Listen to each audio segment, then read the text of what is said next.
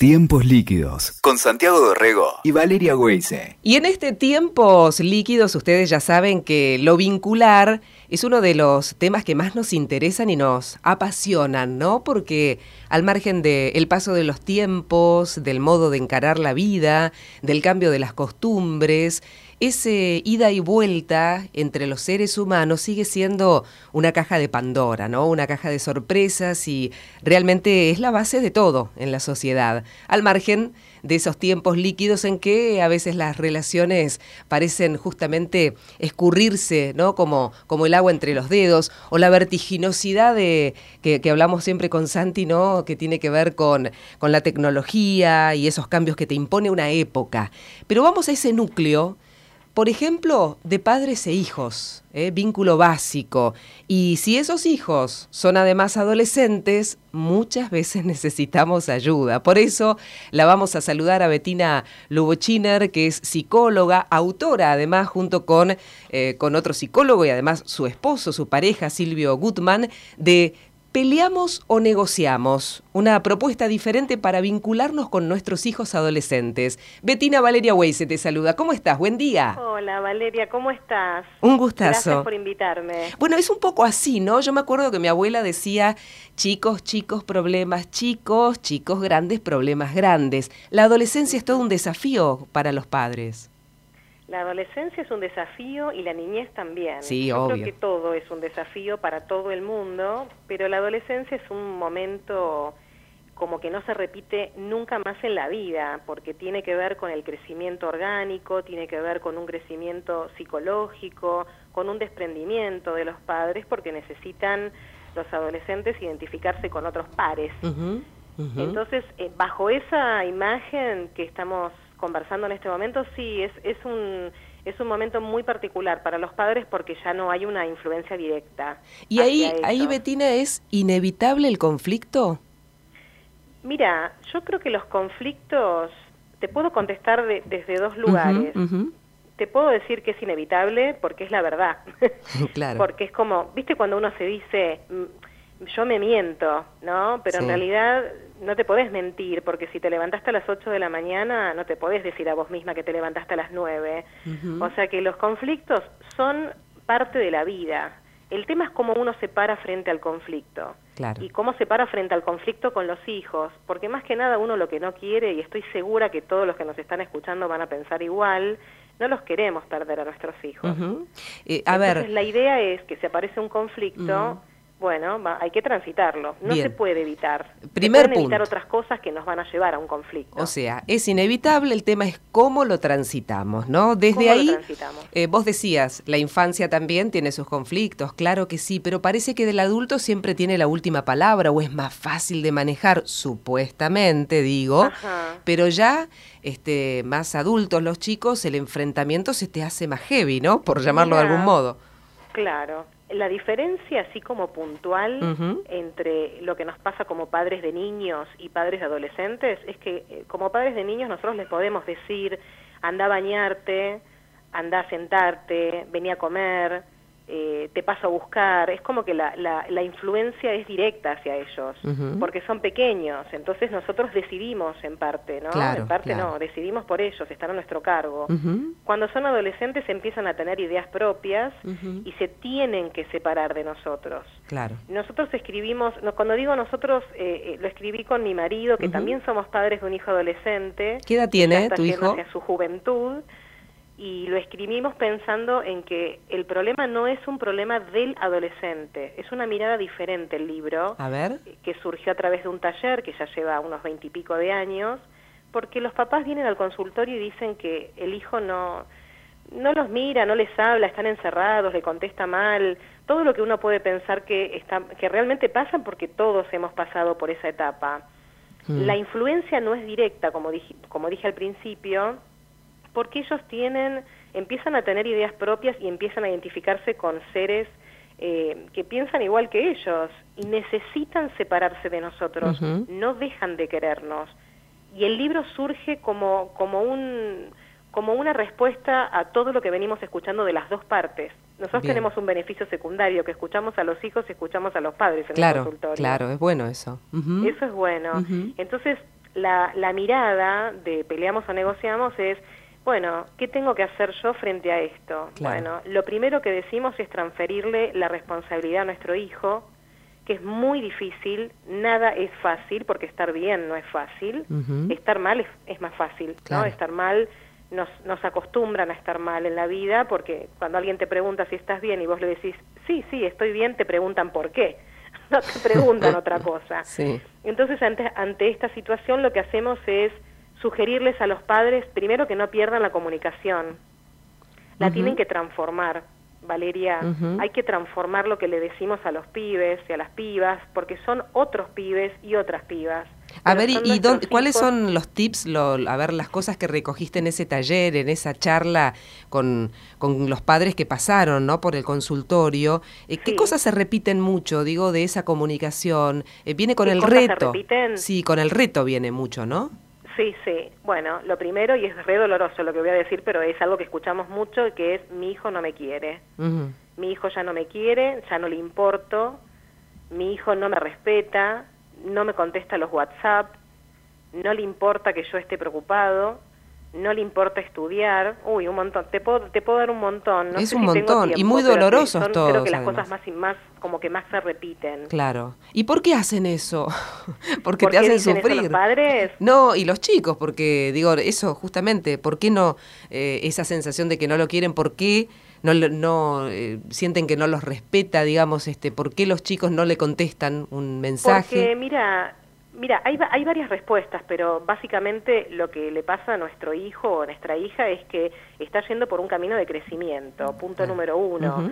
Y en ese camino de crecimiento tiene que mirar hacia otros lados, porque en el libro decimos que el adolescente es un vividor, pero no con el concepto del vividor que se aprovecha, sino con el concepto del vividor que se come el mundo, porque es el momento de que se coma el mundo, por nosotros ya lo hemos pasado esto. Claro. Entonces pasan dos cosas a los papás, ¿no? Sí. Por un lado vemos que perdemos a ese niño tan chiquito, con un cuerpo tan chiquito que tenía antes, con cosas tan pequeñas, con, con dulzuras y con realmente con indicaciones que, que se cumplían de parte de los niños. Y por otro lado vemos a un pibe grande, con un cuerpo más grande, con pensamientos mucho más grandes, con, con autorreferencias, con necesidades propias. Y a nosotros los padres nos pasan dos cosas. Uno es un shock, porque es un shock ver crecer a un nene tan chiquitito en tan poco tiempo, ponele. No lo reconocemos.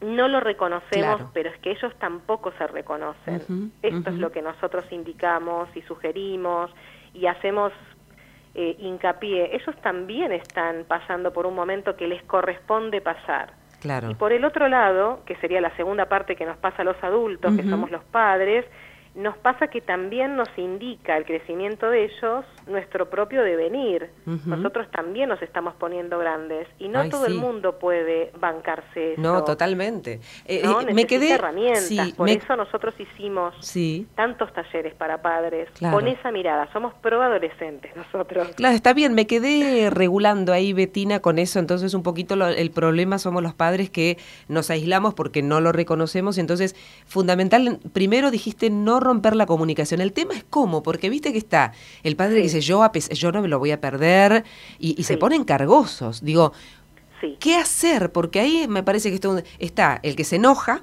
porque la realidad es distinta y lo reta y no servís para nada y estás todo el día ahí encerrado y, y mirá con quiénes te juntás, ¿no? Aparecen todos esos, este, esas peleitas internas familiares que nos pasó a todos.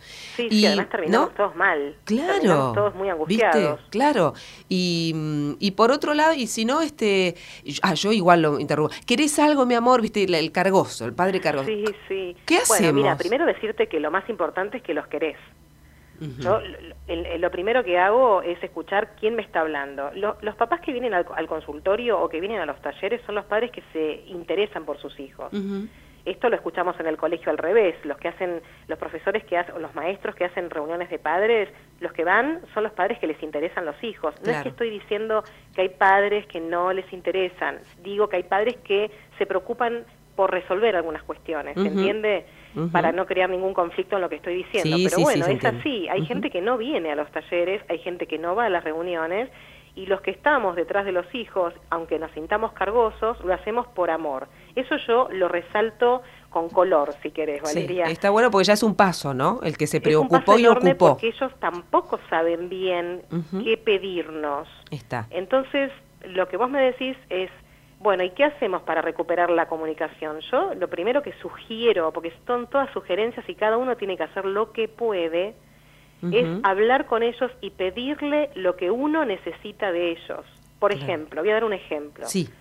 Si yo le pido a mi hijo que me mande un mensaje cuando llega a, no sé, se fue a bailar, y, y yo le pido que me escriba y se olvida una, dos, tres, cuatro veces, y yo a la quinta me enojo, indudablemente cuando me enojo voy a gritar, voy a patalear, le voy a decir que no le importa nada de mi vida, bueno, un montón de cosas que todos hemos pasado, pero él se olvidó, porque él está con la cabeza en otro lado. No es que estoy diciendo que uno tiene que entenderlo y dejarlo, sino que tiene que decirlo de primera, tiene que explicarle lo que uno necesita. Y si hace falta explicarlo más de una vez, hay que explicarlo. Con el Pero ahí estás haciendo un mano hincapié en el- con él de forma adulta. Estás haciendo La- un hincapié en el cómo decirlo. Por supuesto. Claro.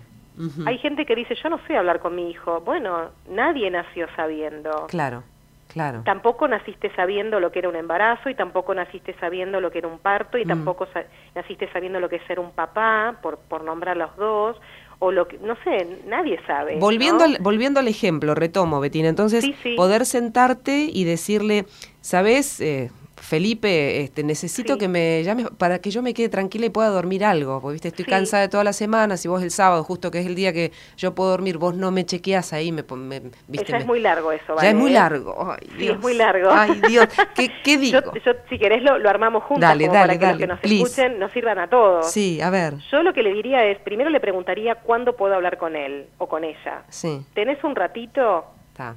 Yo le preguntaría por una cuestión de respeto de los tiempos, porque él, el tiempo presente no existe en un adolescente. Ujú. En re- perdón, perdón. Sí existe No. el tiempo presente, no existe lo futuro, digamos. Claro, Es lo programado, ahora, pero claro. no lo nuestro, Claro. lo de ellos. Sí, Entonces hay que como pedir permiso, con respeto y con amor. ¿Cuándo puedo hablar con vos, Felipe? mm, Bueno, hablamos ahora, ponele que es ahora. sí, Bueno, es un ratito. Avisarles que es un ratito para que ellos no se condicionen a que va a ser, uy, ¿qué me va a decir? claro, un sermón. Claro, porque lo pasamos todos. Sí, sí, Yo lo sí. pasé. Claro, ¿quién no? Totalmente, lo pasé yo, lo pasaste vos, lo pasamos todos. Cuando él nos diga que sí, o ella nos diga que Sí. nos sentamos dos minutos y le decimos que es muy importante para nosotros saber que él está bien. Porque si yo no sé que él está bien y que llegó bien, a mí me duele eso y me preocupa. Nuestros hijos no quieren hacernos doler, Claro. no quieren maltratarnos, no quieren que nos enojemos, pero hay cosas que ellos no pueden evitar. Por eso el cambio tiene que ver con el papá y con la mamá, no con el hijo. Ah, entonces eh, los padres somos el problema, está, de cómo lo encaramos. Los padres somos un inconveniente, por decirlo de alguna manera. Está, está. En realidad el tema está del lado nuestro, no del lado de ellos, porque ellos van y ponen primera. Sí, ellos Y lo están transitando. Para acompañar. Y más el cambio hormonal y todo es un cambio así abrupto. Me es quedé un cambio que no sí, le va a ocurrir en otra en otro No. momento de su vida. Es el momento más importante biológicamente hablando, Mm. Que empieza sobre los 11 años aproximadamente y, y- y finaliza entre los 18, 19 años. Eso no se movió porque era justo lo que te iba a preguntar, el tema de ¿est- ¿existe esto realmente de la adolescencia anticipada o cuando vamos a, a tener este mayores inconvenientes o más o menos está regulado ahí, ¿no? Mira, nosotros, por ejemplo, en el taller, que después está en el libro, es bien explicado, eh, siempre hablamos de lo que es una adolescencia dentro de los parámetros normales. Esto significa un adolescente sano. Bien, Sano, eh, donde creció en una familia sana, no tiene patología. claro. Entonces, te lo digo porque por ahí algún papá o alguna mamá que escuche esta entrevista Sí. puede decir, tengo un hijo que, te- que tiene esta patología, a Claro. ver qué, me, qué, qué pasa con esto. Nosotros hablamos desde lo más general para poder ayudar a lo inmediato, que es Bien. no sé qué hacer. Entonces, si se mantiene o no se mantiene, seguramente que no es que todos los pibes y todas las pibas a los 11 años les pasan estas cosas, pero tomamos como ese recorrido de edades en los cambios corporales como principal, porque es un shock para ellos. Y sí, claro, claro. Eh, volviendo al título del libro, entonces en Sí. esta charla me, me está quedando que vamos más para el lado de negociamos que de peleamos. supuesto. ¿Sí? Todo el tiempo. Sí, pero van a haber peleas, ¿eh? Claro, claro, es- Sí. es- también es inevitable. Otra cosa que en algún momento algún roce va a haber. Siempre, siempre. ¿Sabes por qué, Valeria? No, no porque no lo sepas, sino por, por aportar algo más. Porque la experiencia se hace equivocándose. Claro. Entonces, si, o sea, van a haber discusiones. Mi hijo me va a decir, me tenés podrido. Y yo le voy a decir también lo mismo quizás. Por ahí voy a ser un poco más cuidadosa o no, yo qué sé, no sé cómo son todos. Sí. Pero en, en, en líneas generales lo más importante que sugiero y que sugerimos en el libro es que tratemos de entender que depende de nosotros que no los perdamos en el camino, porque ellos no nos quieren perder a nosotros, nos aman, porque somos sus padres. Claro, eso, ese, porque me parece que llegan todos muy mortificados con esto de dejó de quererme, ¿no? Sí, pero no es verdad. Dejó de darme bola, por decirlo de alguna manera, dejó de prestarme atención. Porque tiene el interés en otra cosa, está bien, en lo nuevo. Sí, pero no significa que la haya perdido, eh, haya perdido el interés de mi vida, sino que está puesto en otro lugar porque tengo otra edad como hijo, porque tengo otros intereses, porque me interesan otras personas, porque necesito tener una tribu que me identifique porque tengo, no sé, porque me gustan las pibas, me gustan los pibes, me gustan todos, porque ¿Y en tengo otros intereses, ¿y en qué, en qué cosas viste que, mm, cómo decirlo? A ver, hay cosas en las que los padres se dicen, no, no, en esta no te transo, en esta no, en esta no negociamos nada, qué sé yo, la nena tiene 14 años y quiere ir al boliche, no a una fiestita de 15, no, en esta, no, no, ¿sabes qué? Entonces, es un tema, porque el resto por enorme. el resto va y, y, y, ahí le estás poniendo, pero por su bien, y entonces se lo decís muy amorosamente y ahí vas a tener la pelea. Entonces, este. No, no, no. Yo creo que acá, si me permitís, ¿no? Sí, yo lo que quiero es aportar un montón. Tengo tanto. Yo aportaría un montón de cosas. Este, mira, yo creo que tiene que ver con el sentido común. Eh, de primero, cada padre y cada madre sabe perfectamente cuáles son los pactos que hace, que hace con sus hijos y a, dónde pueden ir. Y porque hay pibas de 14 años que realmente pueden ir porque los padres confían en ella, porque tienen un vínculo cercano, porque saben que ella, no sé, va a estar bien, porque avisa, porque, porque hay un vínculo básicamente. Eh, hay cosas que no se deben hacer porque, porque son chicos, siguen siendo chicos. Psicológicamente, aunque sean adolescentes y tengan un cuerpo de dos metros, eh, psicológicamente siguen siendo pibes, vivas.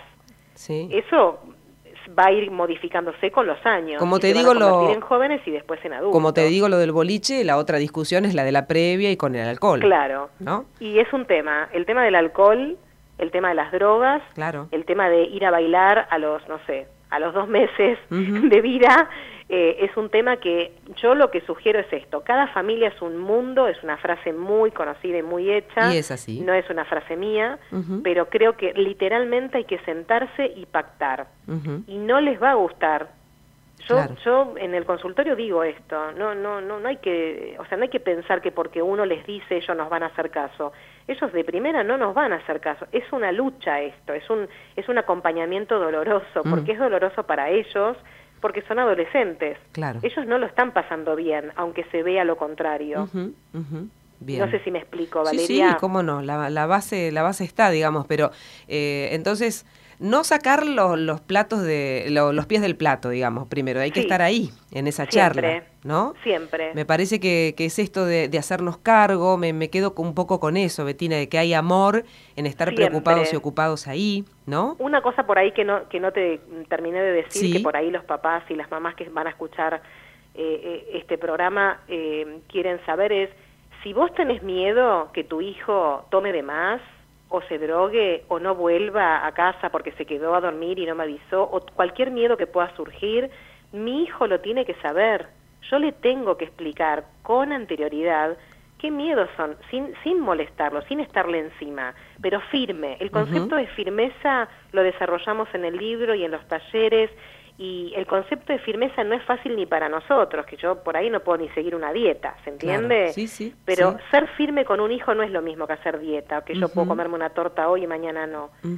Pero me puedo equivocar y le puedo decir a mi hijo, ¿sabes qué? Estuve mal, me mm. equivoqué, porque él tiene que aprender como un espejo de mí. Betina, eh, una, una última y agradeciéndote tu tiempo. Eh, la otra duda, digamos, ¿son iguales padre y madre, bueno, ahora hay tantos estilos de familia, ¿no? Pero digo en el tradicional, por llamarlo de algún modo. Papá, mamá. Papá, mamá, ¿no? Digo, eh, aparecen conflictos diferentes, se tratan diferentes, van los dos a la par, se acerca solo un padre. ¿Qué pasa más, más seguido? Mira, eh, yo veo las dos cosas. Para mí hay padres que son maravillosas madres y veo madres que son maravillosas padres. no sé si está bien dicho, pero bueno, se entiende. Hay padres que no están, hay madres que no están, tenés de todo, como en todas las relaciones. También hay madres que llevan adelante un montón de cosas y madres que no llevan adelante nada. ¿Se entiende esto? Sí, sí, claro. Yo lo que creo es que ante una situación de una familia con hijos adolescentes, primero hay que pactar como padres pareja. Eso te iba a decir, la consulta es de los tiene dos. que pactar hacia dónde va. Claro, la, la, consulta generalmente es de los dos, de padre y madre. no siempre, Valeria. Ajá.